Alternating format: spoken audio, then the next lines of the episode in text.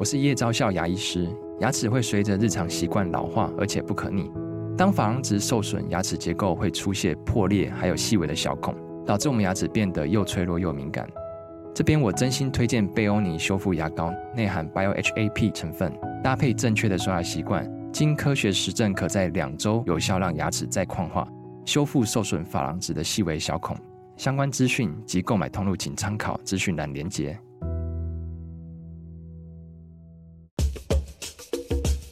你要泡什么？要泡茶、泡咖啡，可不要泡沫经济；要泡泡糖、泡泡澡，可不要梦想成泡影；要泡菜、泡饭、泡妞、泡书本，就不要政治人物跟咱们穷泡蘑菇。不管泡什么，张大春和你一起泡新闻。台北 FM 九八点一 News 九八九八新闻台，九月七号星期四，今天进行的单元主题馆访问的是我们上个礼拜访问过的作家、资深媒体人，也是吴宝春食品股份有限公司的总经理邱一新。他出了一本新书，非常震撼，《徒步旅人》。呃，这本书的副题是“深入台湾二十条故道”。在走路和独处之中探索岛屿记忆与自己对话，是由马可波罗出版社出版。呃，今天我们是第二次访问嗯邱一新来谈这本书。呃，在上一次呃访谈中，你曾经提到了一个人，那就是黑熊妈妈啊。嗯呃，黄美秀，秀是吧？哎，黄美秀，黄美秀，嗯、我我也访问过她。我记得你在上个礼拜的时候提到她的时候说，呃，这样的人，这样一个黑熊妈妈啊、呃，也是台湾的特有种，特有种，不是说只有黑熊啊。我觉得像你这个经常到山里去，嗯，而且在山里面，呃，认识各种名物，嗯，包括地理，包括文明的进程，包括人的历史。你也算是台湾特有种，嗯、呃，我我很想知道你在离开家进入山区，嗯、呃，跟你的后来的工作，包括现在，嗯，吴宝春食品股份有限公司的总经理，你你有什么样的连接？就是呃，看起来很自然的一个环境里面，甚至有有一些地方还可以称之为蛮荒的。但是跟一个现代的产业，好像也有千丝万缕的联系。有，的确是有一些连接哈。其实最早还是要谢谢那些猎人哈。嗯嗯。因为我我我当然受现代教育影响，受到我刚才讲到，就是有一些植物专家的影响。嗯。我当然就有所谓界名纲目科属种，就林奈式分类法啊。是。哦，我辨识这个很困难。我后来发现，这个原住民朋友猎人哈，他们在辨识植物哈，哦，太棒了，太厉害了。嗯哼，他们辨识就是可以吃，不可以吃。嗯哼，第二个方式就好吃，不好吃。我觉得这个分裂法太太太棒了哈，所以我当然就会联想到跟大部分人一样，就是说，哎，这个植物能不能吃？嗯哼，好。然后在这种前提之下，哈，我很容易的就除了说路上有时候煮咖啡用土肉桂叶，好，或者是采取那个所谓的台台语叫做山柚，没国语叫山柚的一种植物啊，采那个叶子哈，在煮泡面的时候，还是种种哈，山里面有很多植物，山柚来煮泡面当调味，对，是佐料，对，好，当然你如果采多的话哈，你甚至可以。那个叶子，我讲叶子哈，那那个那个采多一点的话，他们有的是拿来煮汤，嗯，你说放个柴鱼啊，非常好，我也吃过哈。是，好，那现在要讲的就是说我毕竟是在烘焙业嘛，哈、嗯嗯，我们就从土肉桂举这个来讲哈，那我就会联想到，哎，我们在做门市在卖的时候，肉桂卷很受欢迎。啊，哦，甚至我后来也知道肉桂卷是从瑞典那边发明的，北欧人哈，丹麦那一带哈。我后来也花了一些时间把北欧的肉桂卷引进台湾，原始配方哈。哦，但肉桂粉还是西兰进口的哈，他们也是这样，大部分的肉桂粉都从西兰进口。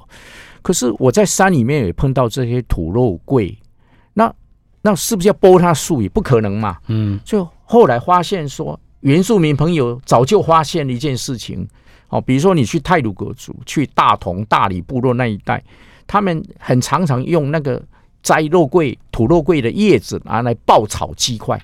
哦，嘿，或者说现在大家很流行去司马库斯哈，嗯，哦，司马库斯现在变成是一个很亮点哈。他如果你有过夜在那边吃饭，他有一道就是烤鸡，哎，就是用土肉桂烤的，是哦。所以我当然你可以想见，那我也想说，在那肉桂卷是不是可以换这个那个这个来做哈？哎。果然可以啊！宝春师傅跟我们的团队就接受这个挑战哈。嗯，哦，后来就用叶子，我总不能叶子把它塞到面包嘛，哈，对不对？哦，就像那烤鸡一样，他就把那个叶子磨成粉。嗯，哦，那磨成粉以后，哦，就基本上就是跟肉桂粉一样的嘛。哦，那个味道很跟又不一样，因为毕竟不同种，是同科同属不同种，所以它比较清香。哦，那有的人不吃肉桂粉的，他吃这个就很适合。嗯，哦，这个就是一个很重要连接。哦，我我在这个连接里面也联想到说，台湾的很多原生香料去对应到国外的香料植物，哎，这一方面也是很多可以运用。哦，比如说山芹菜，嗯，哦，山芹菜我们也是拿来把它做成比较咸甜咸的面包，山芹菜。面包，嗯，哦，甚至哦，还有还有一些，当然有一些是要考虑到卫福部公布，因为是不是能够做啊，要看卫福部公布的的范围。卫福部还会限制民俗植物有很多，卫福部是没有通过，没有公布是可以使用的。但是这个因为这个是汉文嘛，所以是不不包括原住民啊，哦，原住民有他们的语言，跟他们文化，哈，哦。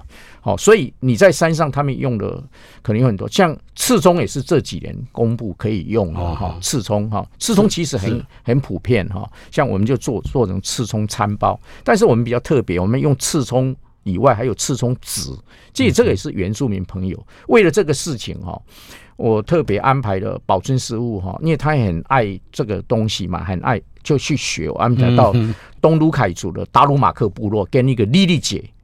哦，他很擅长香料，香料的调配，他会自己用山上的植物做成香料入菜。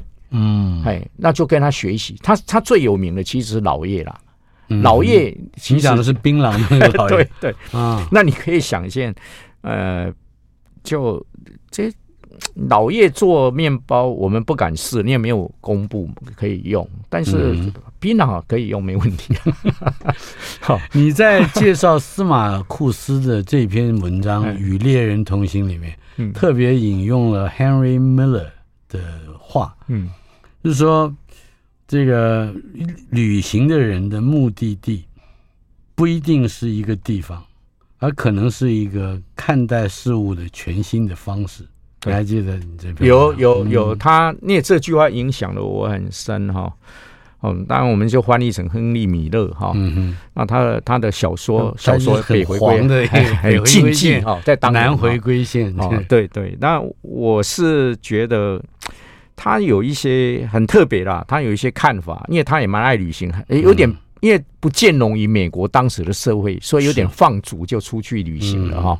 那那他就用一种看待事情的方式哈，比如说我们现在哦，你去司马库斯好了哈，嗯，大部分去司马库斯的人都去看神木。那我当然会疑问，你要看神木到拉拉山附近就很容易啊，你到司马库斯。太太平山也有，对，很多地方其实都有嘛哈。那跑那么远，目的在哪里？走那一条路，神木步道。嗯，哦，那其实我在那边，我也看了很多他们早期的书嘛，哈，有人介绍那边哈。那比如说，发现他们早期是靠香菇采香菇、采莲花。嗯哼，哦，我也从这个线索里面，我就判断说，那边应该也是兰花，野生兰花。哦，尤其金线莲，野生的金线莲。金线兰，金线，哎，这个是很奇怪哦，它是兰花。嗯，但可是叫金线莲，因为它那个线哈哦，因为反正就是把它取名这样子了哈。好，那那我在上面就用这样的线索，然后就到处找哈。果然在比较林子里面，大概都会找到这样的。所以我我我我觉得说，有时候你看待那个地方，不是只有去看神木啦，嗯、还有它很很重要一个部分，就是它的组成哈，它是一种 kibbutz 哈，以色列的那种。那种共同社会的社会式的一个一个一个组织哈，嗯，他整个部落有八成大概都参加这个组织，所以他们现在就是用，比如说赚多少钱，大家就分嘛，那大部分都有公积金，嗯，好，比如说你要结婚，但年代不一样了，我我我当时去的时候，他们一个人男生，比如说是分一一万一万二，女生是一万块。当你要参与劳动服务的整个观光服务，可是据说啦，现在有人告诉我哈，最近呢，因为我到处去演讲分享，里面一个说哦，不止了，现在是三万块哦，表示生意很好。是。好，但是很多人还是因为只是去住嘛，像我我去的方式就不一样，我就参与猎人，嗯，哦，比如说，因为当然有有经过他们要安排，他们其实还持续在打猎啦，只是很。不愿意去声张这个事情是哦，可你不觉得到那边除了山屋住一夜，有另外一夜在野外，在他们的领域里面，在林子里面住在他们的猎寮，嗯、然后晚上哦在烤火，那跟着他们去夜钓哦，他们不讲打猎，嗯，打猎是是文化哈，我们要从文化去看它，不是经济需求。然后在那边哦夜钓，夜间调查，然后回来再烤火。哦，听他们唱歌说故事，这样不也是一个看待不同的观看方式？嗯，我很强调旅行的观看方式哈，是因为这一部分我觉得我们很容易就被旅行团不是不好，旅行团因为它有制定的清单的要求，观看的方式是一样的。但是你的你所介绍的这种嗯旅行方式，恐怕也代表着一种非常。我觉得非常先进的这个求知方式。我旅行这个字是跟 vacation 不一样哦。以前杨照有问过我类似的问题，说你怎么可以这样一个人出去，然后家人你怎么安排这个类的问题，很犀利哈。嗯，当当然讲的是老婆啦，老婆怎么安排？我跟老婆出去是还是要出去，那叫 vacation。嗯，vacation 哦，度假。那 travel 对我来讲是很辛苦的，是有启发性，是有教育性意义的。嗯、那个我老婆也认承认自己是没办法，而且你就必须是要丢开其他人的，对不对？某某些程度，甚至我为了要 travel 又兼顾 vacation 啊，比如说早期我去嘉里山爬山，我会先把老婆安顿在在一个山庄里面哈，然后啊下午茶喝完，然后在附近走走，然后隔天。好，我说你可以睡晚一点没关系，我清晨四五点我就要出发了，然后我再下山来哈，然后再带着他回去这样子，因为我那时候很迷寻找野生兰花了哦，我我对这个兰花很有兴趣嘛，然后在司马库斯那边哦，我当然也找到不少兰野生种兰花，我甚至跟那个他们里面人讲，他们年轻一辈的会吓一跳说哇有兰花，嗯。哦。可是那个对老一辈来讲，他们以前就是他们的生活的方式之一，采金线莲啊，或者其他兰花去卖，嗯、还有药草哦，嘿，那边都有啦。你在另外一篇里面，我也非常有兴趣，毕竟我是在北部成长的啊，在新北瑞芳双溪贡寮头城这一带，有一篇野性的洗涤。也就是你上个礼拜已经为我们介绍过这个名词，对，淡蓝古道，谈谈这一条古道。这条古道，因为大部分人去走，因为都是。走那个草草岭古道，因为它真的整理的太好，花岗岩步道啊什么哈，然后又有一些历史古迹，有一些你知道早期的那些不管文官武官走到哪里总要题字一下嘛，立碑嘛，金字碑还是什么种种的哈，然后又加上马介牧师也都走过哈，哦，但是我在那个地方，我我通常会去，因为我有看了一些书啊，知道最早的一条路应该是。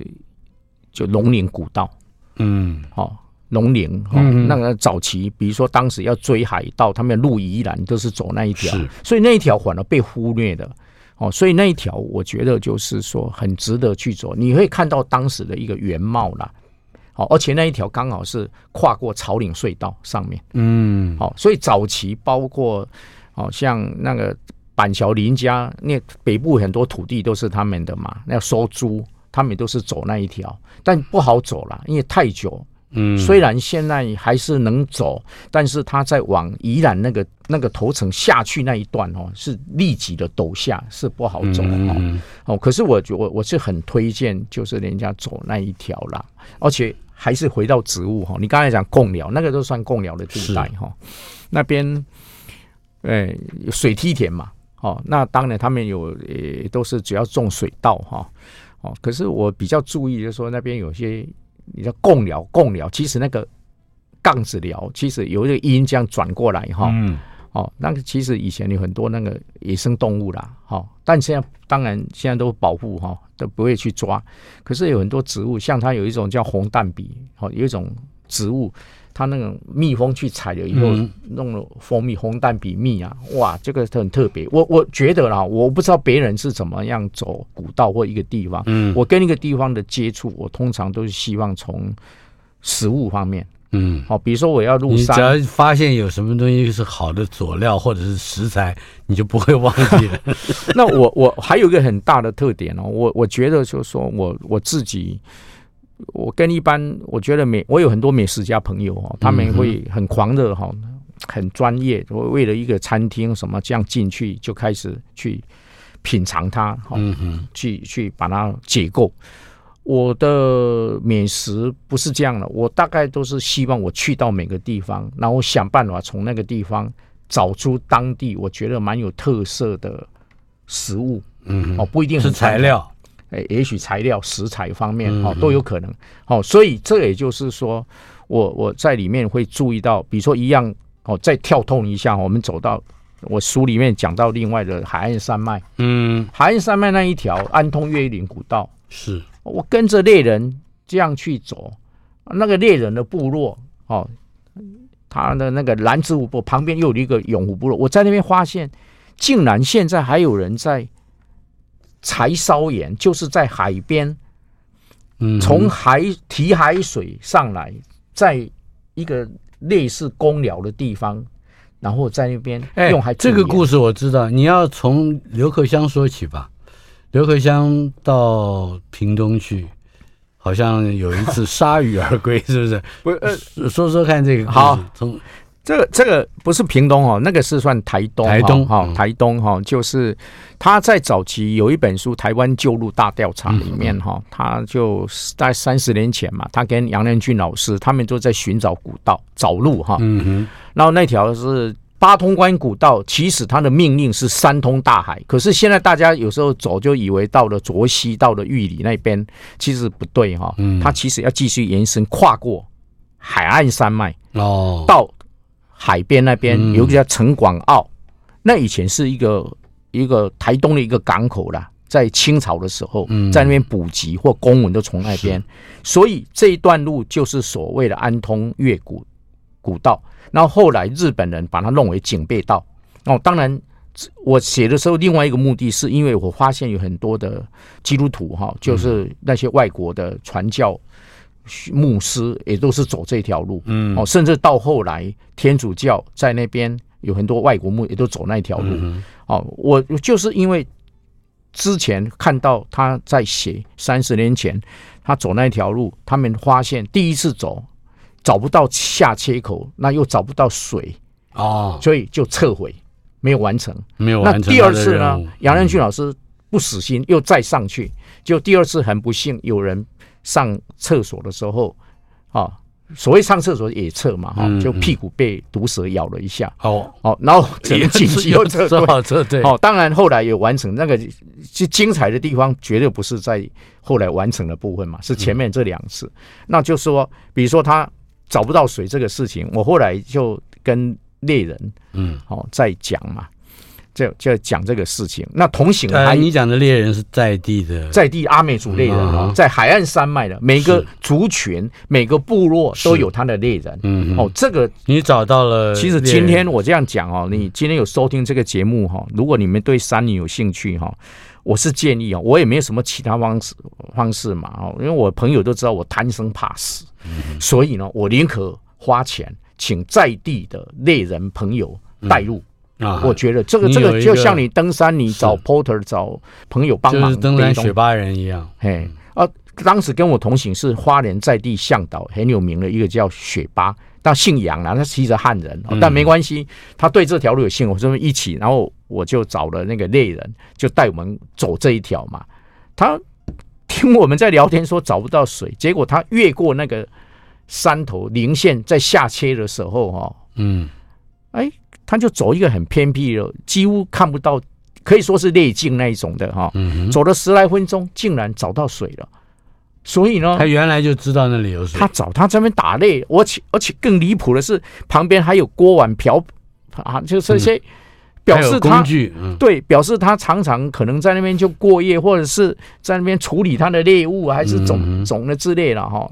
所以山里面哦，还我我我觉得真正伟大的向导通常都是猎人了。是。哦，我包括去去什么，就是有有一张花的明信片，在日本很有名，叫天狗岩啊哈，一块石头像像天狗岩的那个鼻子，天狗神的那个鼻子这样伸出去的原始，那个我也都是拜托那个当地泰鲁格族朋友帮忙带路，嗯，不然。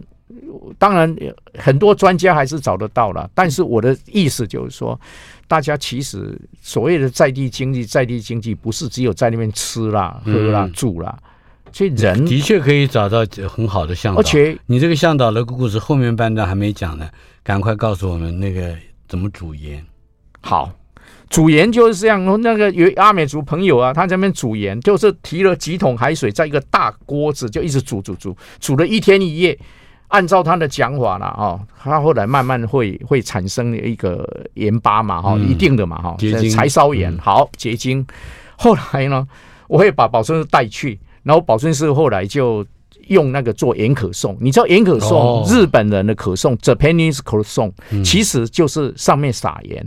所以后来我们做一个策展，策展就是说你要让先民是怎么吃到盐的。嗯，所以一个就是。刚才讲的柴烧盐嘛，阿美族的这个盐。另外一个就是后湾那边有客家人在珊瑚礁捡盐、扫盐哦，那种日晒的盐。还有就是周南，就是我们嘉南地带用日晒盐。还有一种最奇特植物盐，山上布农族，好或者是卢凯族，他们在高山以前是不能下山啊，对不对？下山一样也会被砍头啊，哦，互相嘛啊。结果他们山上吃的就是。植物盐叫罗氏盐肤木，甚至布隆族没有火药怎么办？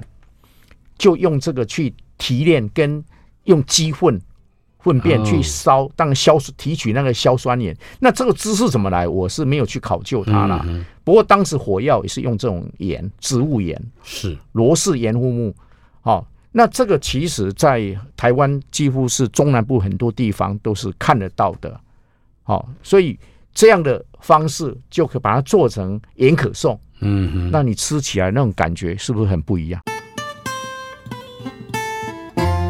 台北 FM 九八点一 News 九八九八新闻台，今天九月七号星期四，主题馆访问的是上个礼拜我们已经访问过一次的作家，也是资深媒体人邱奕欣，他的新书非常值得大家看一看。徒步旅人，马可波罗出版。这个徒步旅人有一个副标题：深入台湾二十条故道，在走路与独处中探索岛屿记忆。你的书里面，尤其是在引导读者进入的前面，嗯，有一个标题啊，很有趣，是关于第三集，书分好几集嘛，四集嘛，嗯。嗯第三集看不见的城市里头有一个说明性的文字的段落，说从家乡遁逃的旅人终将领悟，一切探索的终点终将回到起点。为我们解释一下这一个段落。其实这个一开始哦，我喜欢也是阅读啦，就是那个卡尔维诺哈他的书《看不见的城市》，就是在描述马可波罗跟。那个忽必烈大帝哈两个对话哈，然后对话里面就我自己的领悟了哈，嗯，那就是。因为忽必烈心很大嘛，但不过这个小说我提醒哦，不是真正的，未必是真正的事。他就想到很多的城市，嗯，就谈到后来就有一种想象中的城市。那这个想象中的城市是怎么样的存在？大概书闹着这个主题，后来再探讨是看不见的城市。可是我的领悟啦，真正的看不见哈，很可能是自己的家乡岛屿，比如说了哈。台湾这块岛屿哈，我我我我要强调一下，我虽然也在台湾走哈，我五月份也才去苏格兰高地就徒步旅行哈，一个人。没有，还是跟朋友，因为我觉得还是要有一些关照哦，除非是家山很熟悉哈，像这种第一次出发陌生地方，我建议啦哦，大家还是找一些伴哦，几个朋友这样一直说相互照应哈，那。但是我的旅行有一些怪癖哈，我不大会花在，尤其在走路的时候，不大会花力气跟人家聊天。嗯，我觉得那很浪费体力。嗯，而且老实讲，我好不容易到了那个情境，我希望是在那个情境之中。那如果你一跟人家谈话，很可能聊的话题又回到你出发的地方，那等于是没出去一样。对，宁可宁可看不见家乡。那所以我，我我我自己这样外面跑，又外面走，哈，我又也也领略了一些旅行的方法，或是观看的方式。嗯、我必须这样讲，嗯嗯。那这些观看的方式，我运用在台湾这块地哈地方这样子，嗯、尤其古道这边哈，所以我就慢慢的，比如说我我我在我很喜欢左镇，算是一个比较冷门的地方，在台湾来讲，好、嗯，因为它。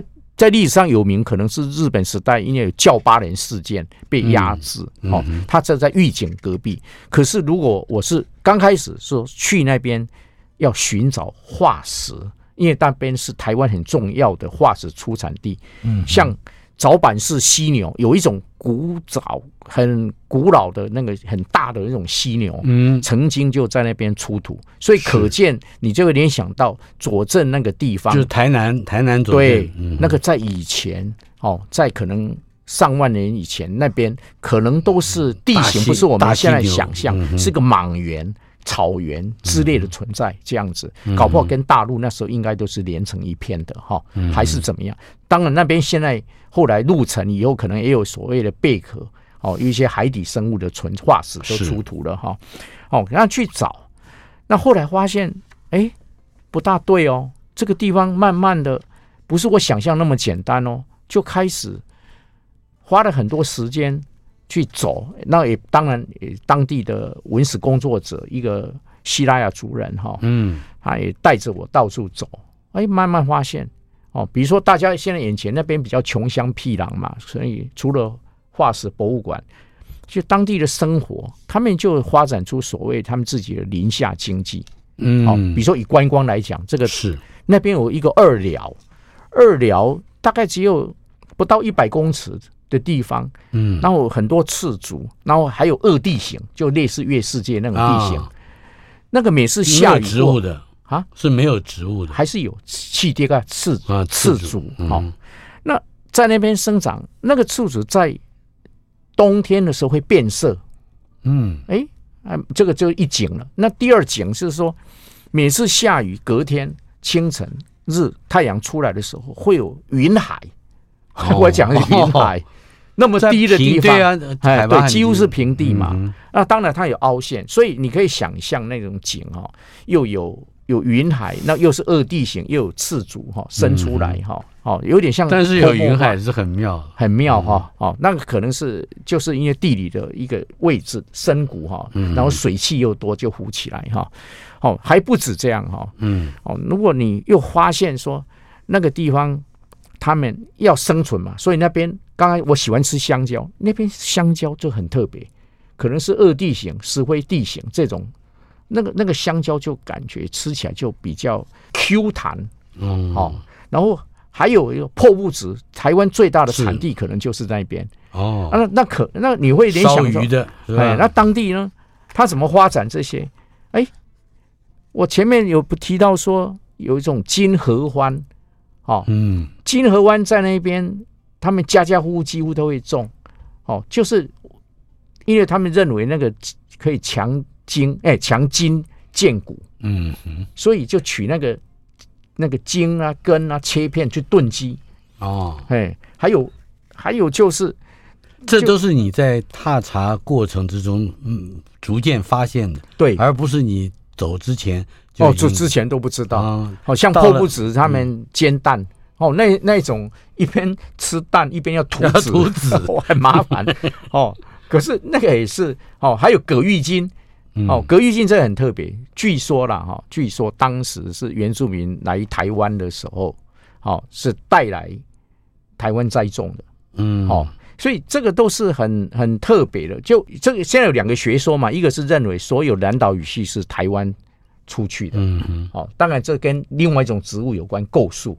那还有一种说法是从外面移进来的，嗯，哦，那有一种就是因为葛玉金，甚至是跟台湾小米，嗯，台湾小米我们会认为好像是原生种在台湾，对，它基本上可能几千来变成台湾原生种，可是根据林氏所。那些专家，哦，董博士他们跟我说的，其实现在全世界已经确定，这个小米是从原始于印度，嗯，那从印度再慢慢扩展到东南亚，那可能在早期几千年或上万年原住民朋友拿到了小米，再到台湾来，从印度经由西兰到台湾，东南亚还有一样的东西，嗯，我这大概很在北部的人也很熟悉，阿伯勒。他本来的名字叫阿勒伯，后来不知道怎么样误称阿伯勒，嗯、金黄色的，是是是，阿勃勒很漂亮嘛，黄金，哎，黄金黄金雨嘛，哈。这、嗯、这些植物，当然有一说，可能说荷兰是比较近期，很荷兰当然引进了很多的东西嘛，哈、嗯。那所以这些我们刚才讲到说，我怎么应用在我的生活上或者是职场上哈。是。台湾小米，我后来呃跟宝春师傅商量，我们做了一系列的台湾小米面包。嗯，所以不是小米，不是只有小米粥。事实上，你现在吃的小米粥，很多的小米不是部落的小米，是国外进口的。是，好，部落的小米基本上种是为了自己吃嘛。那我们是拿那个小米来做。很多的是跟部落买的原料，跟部落买。像我就是要台湾自己做的。像我之前这一批我们买的两个地方，一个是现在很红的，哦，多良，台东多良部落那边台湾族；另外一个三地门那边的，就屏东三地门。哦，那个很难呐，因为这个东西小米要做成面包很大的挑战哦，因为它没有筋性嘛。可是小米其实对身体是蛮不蛮健康的哈，跟水稻比起来，它更好照顾。所以呢，它怎么怎么去？好，比如说哈，烹调。一般的时候做小米面包，就是将小米放在面包里面，反正面包是无所不包嘛啊，当馅料。可是我们不是这样做，我们有一款哈，就做酸种面包，将小米先发酵，取得酵母，再来做面包。嗯，哦，哇，这个又牵涉到另外一个。一个学问的哦，发酵的学问的哦，所以有时候成功，有时候失败哦。当然，现在我们是有这个技术的啦。哦，那这样的方式哈，就是刚好也呼应了。现在是联合国说，今年是台湾的，哎，不是世界的谷物年，小型谷物年。那台湾是简称叫台湾小米年嘛。哦，所以那个屏东那个县长现在不是连着叫他什么小米县长，周春米周县长。周春米，对我我老实讲，我我们发展出来以后哈，我也请他们县政府的一些人品尝，包括县长哈。哦，当然不是为了说去去，因为我觉得这个小米本来就是值得很适合台湾栽种，因为种水稻其实在。缺水的地方是不适合的，水稻很浪费，就很耗水，耗水，所以才会有很多废耕地嘛。哦，所以那些来种小米或种小型谷物都很棒啊。这些就是我在讲的，就是说你平常你在你很可能看不见这个岛屿里面有很多的哦的地方，看不见的城市，看不见的岛屿，有很多你其实如果你用。我一直在强调观看的方式哈，如果我们对风景重新定义，嗯，哦，比如说我先刚讲的，其实跟宁夏经济有关。嗯嗯，那看光看这些植物，或是看看佐证人他们种了栽种的这些植物，或部落人种的植物，嗯哼，哦，比如说小米，我就参与了他们的小米季之类的采收小米，我也下去采收。嗯哼，这种我觉得这不就也是一种旅行吗？嗯，你看不见的一个部落，看不见的一个城市，看不见的岛屿的一种观看方式。台北 FM 九八点一 News 九八九八新闻台，九月七号星期四，主题馆访问的是作家、资深媒体人，以及吴宝春食品股份有限公司的总经理邱艺兴。艺兴是上我们节目已经很多次了，但是这一次会让我觉得特别兴奋。我们连续谈了两个礼拜，原因是他的新书《徒步旅人》感人至深。嗯、而且对对我来讲大开眼界。嗯、呃，副题深入台湾二十条故道，在走路与独处中探索岛屿记忆，与自己对话。我觉得这个这个说的很文青啊，但是嗯，还不如说带着一张五百块、一千块或两千块的钞票，走到任何地方去认识它，也就认识了台湾。谈一谈为什么要带钞票？你在山上花不到的，但是好像带着钞票来更有一种熟悉感。其实最早哈，我应该是从两千元钞票开始说起哈。两千元钞票推出，它当然是一个新闻，是哈，我也在媒体嘛，嗯哼，然后他就会介绍两千元钞票有什么特色，嗯，上面的图案，对，好，哎，我就发现，我觉得这些钞票是生态钞票嘛。嗯哼，哦，有很多很多名物在里面。哦，哦，当然我现在手头上没有两千元的哈。哦，嗯，那我现在一千元，我们就用一千元，现在普遍大家手头上都拿得到的一个一个钞票来看。嗯，啊，上面的组成哈，你们大家看一下哈，有玉山。等一下，你讲的不是那个小朋友在在看地球仪。那个是正面，正 面。我讲的是 反面。哎，可是我们的听友可能正在看正面，你就看背面哈，一个图案哦，一千块那个数字下面是一个阿里山，从云海，阿里山云海，那有太阳出来，对，太阳刚出来。这个它下面呢就是一个这个鸟瞰图吧？这个不是鸟瞰图，这个是刚开始是人家以为是玉山记，可是它实际上是塔塔下记。蓟就是要怎么写？我们说的那个朝鲜蓟，那个蓟啊，可以吃的。原来是植物啊，植物。真的，我一直以为这个是个 鸟瞰图啊，不是塔塔加蓟哈。嗯，这个当然有一个说法啦，说对肝。治肝很有效哦，中药事实上有这样的运用。蓟有很多种类哦，十几种哈。藿香蓟啊，对，台湾其实蓟很多种哈。然后再看看哦，正面那边就是阿里山嘛，没不是阿里山，就是那个玉山。嗯，玉山。然后下面就有趣了，下面你就会看到有鸟，那个就是地字，嗯，就是黑长尾雉啊。是，好，那有公跟母啊。然后还有呢，你看到的就是高高的露出来了哈，叫右手边，你会看到那个就是你算算它叶子，嗯，哦，就是七片叶子，当然有时候六片，有时候八片啦，哈，是，哦，就是我我一下忘了，是在地质的尾巴上面，对对对，那还有一个是叶肝，嗯，叶干就是。很多我刚开始也以为叶干是大陆来的植物哈，其实是台湾在北部滨海有它的原生种，但比较稀见。当然现在变成园艺种，普遍可到了。嗯，然后还有一种就是麦门冬，麦门冬其实是哦，你在在柴山那边就细叶麦门冬，在北部这边就麦门冬，其实也是园艺啊。你麦门冬在哪里？麦门冬在下面这个，就是绿色的，哎，这个是吧？对，偏绿色的，对。这个图案啊、哦，还有你再看这边哈，你会看到那个所谓的我们刚刚的金线莲哦，金线莲在下麦门冬旁边脚下，嘿，脚下那边，好，哦，大概是这样的的组成。金线莲也就是上个礼拜你提到的，是一种 兰兰花，它是兰花。嗯、哦，你要看到金线莲就不容易。当然，如果你真的一定要看，去建国花市也看得到，有人有时候会拿出来卖。是。但是野生种，我们在讲的是野生种这样子。然后上面这当然是菊花，菊花大概是千元的正右上方字的右啊，好，右上方那是菊花。好，那菊花呢，当然是每一年固定的是一定会会会都会看得到了哈。那我有一天就突突来奇想，我就说，那这些我是不是有可能把它当做一个旅行目标来完成？好，有有一千元之旅是吧？哎，一千元钞票，好，然后就这这里面最去玉山现在也没什么了不起了，很多人都上去。其实去玉山最困难的不是爬上去，嗯，最困难的是抽那个盘云山庄的抽签床位，你抽不到，啊。但是我这边讲一个方式哈。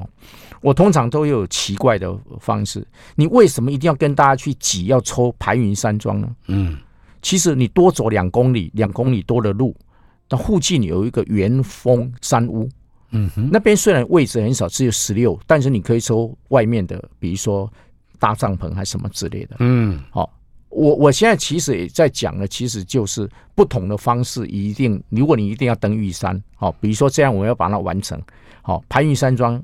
很难嘛，抽签真的是跟漏透一样。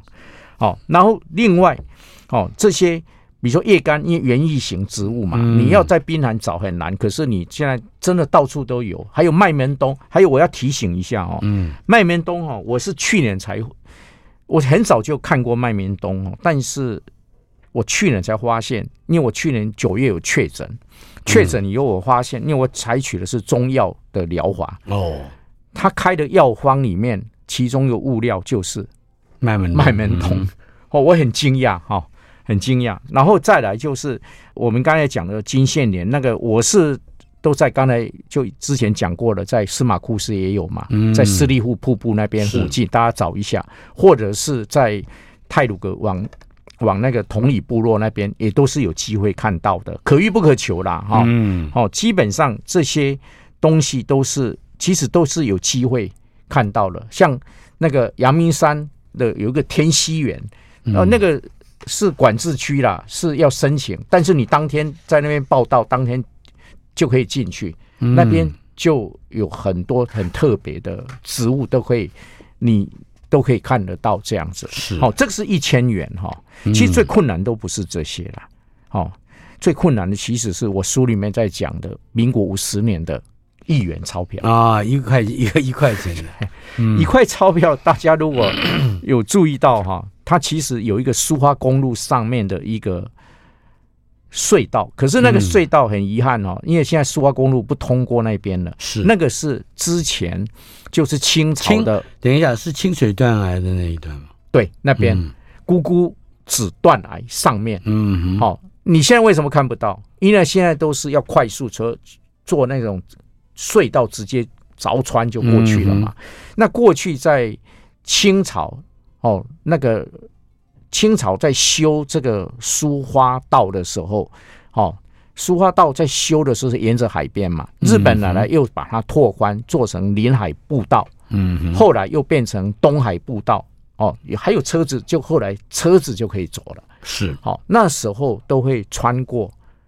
所谓的象鼻隧道，那为什么会这样？因为那个隧道其实旁边刚好它留着靠海边这边有一个鼻子，哦，有一个比较细的这样下来，象鼻子一样，像象鼻。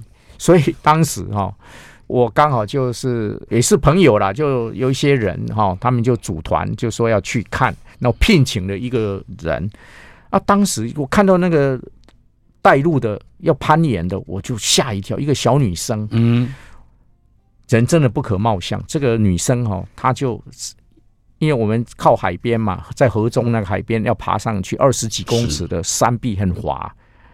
她等于是攀岩的方式上就上去了。嗯哼，而且她那种她那个姿势很漂亮。我觉得那个简直是在岩壁上跳现代舞。嗯，哦，肢体非常柔软，哈、哦。完全看不出来是一个哦，就就上去了，然后把绳子架好，嗯，架好以后，我们这些人当然就可以一一的爬上去了嘛，哈，爬不上去也没关系啦，因为又后来又有两个上大力士上去了，嗯，你上不去也是可以把你拉上去，嗯，而且他们一再的跟我们声言，这个绳子的安全，这是经过德国认证的，欧盟认证的，所以安全度没问题。可是老实讲，真的是很害怕哈。是，哦，他后来上去了，后来呢，后来呢，经过好几年后哈，七八年，可能前几年不是有又有一个女生。攀到圣母峰，甚至攀到更难爬的 K two 第二高峰，嗯、是。詹巧宇，嗯，外号叫三条鱼，就是当年带我哦，就是那个小女孩，对，嗯、可是当年当我们不知道她，她那时候没有知名度嘛，哈，哦，没有想到说哇，这个女这个女生那么厉害，所以我的象鼻隧道是靠她帮忙完成的，嗯，哦，这个是一元的钞票最困难了，是。哦，那其他当然还有。哎，五百元，这个詹巧宇也是可以说是台湾特有种。我觉得她的意义啊，其实在她之前已经有一个登山女杰江秀珍，嗯，小姐哈，我也跟她爬过去雪山哈，因为她那时候在修硕士论文，在怎么样将山上的云海变成水，云雾变成水，嗯，因为山上冬天会缺水嘛，啊，所以他们用拦截网的方式把云雾是。收下来变成水。理论上是可行了，因为我在现场有看到哈，哦，只是我我问他，我很担心哦，那如果都被你们收光，以后有云海可以看吗？不过哎，这苏东坡的诗就是把云放在袖子里带回家，然后烹茶，嗯，这个又更有诗意了。哈。不，这样的方式哈，其实就是我我我我是觉得说，他们登山哈，就就是这样跟着这些。比如詹小雨哈，他们这样，他现在带的当然都是高山。我刚才他最大意义是不一样。你你现在看到很多女生哦，在山上哦，哦，已经不是我过去那个年代看到了，是大家登山就是灰头土脸的。他们会先化好妆，嗯，先把自己打扮一下，甚至现在不是有人甚至穿着比基尼，当然不是一路比基尼上，一定是在那边换装的嘛，哈。那我我觉得他们是代表新一代的登山。哦，登登山精神哈，然后登山让它成为一个很美好的事情了。哦，不再像过去我们看到的那种登山，时代不一样了。哦，而而且他们现在更着重在装备，你是上去那个哦，那个穿着各方面哈都是很先进、很科技化的哦。我我是很。看到这一幕，我是蛮开心的啦，因为我觉得以前都是灰头土脸的，现在都是有有一些所谓的台湾特有种的美景存在。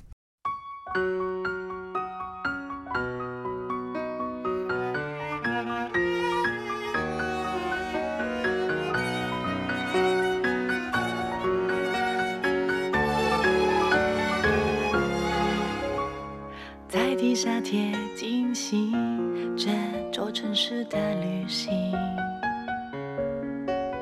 想闭上眼睛去探寻可能发生的爱情。我想我是非常非常幸运，没有太多不必要的打扰和原因，专心倾听我心里面的呼吸和靠近我生命的声音，在这城市里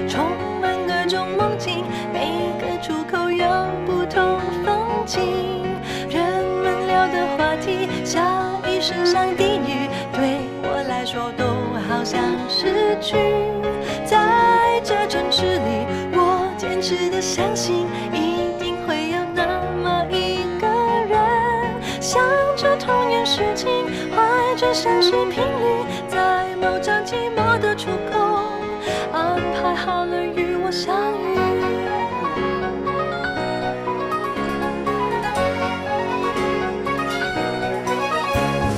在地下铁进行这座城市的旅行，去可能发生的爱情。我想我是非常非常幸运。没有太多不必要的打扰和原因。专心倾听我心里面的呼吸和靠近我生命的声音。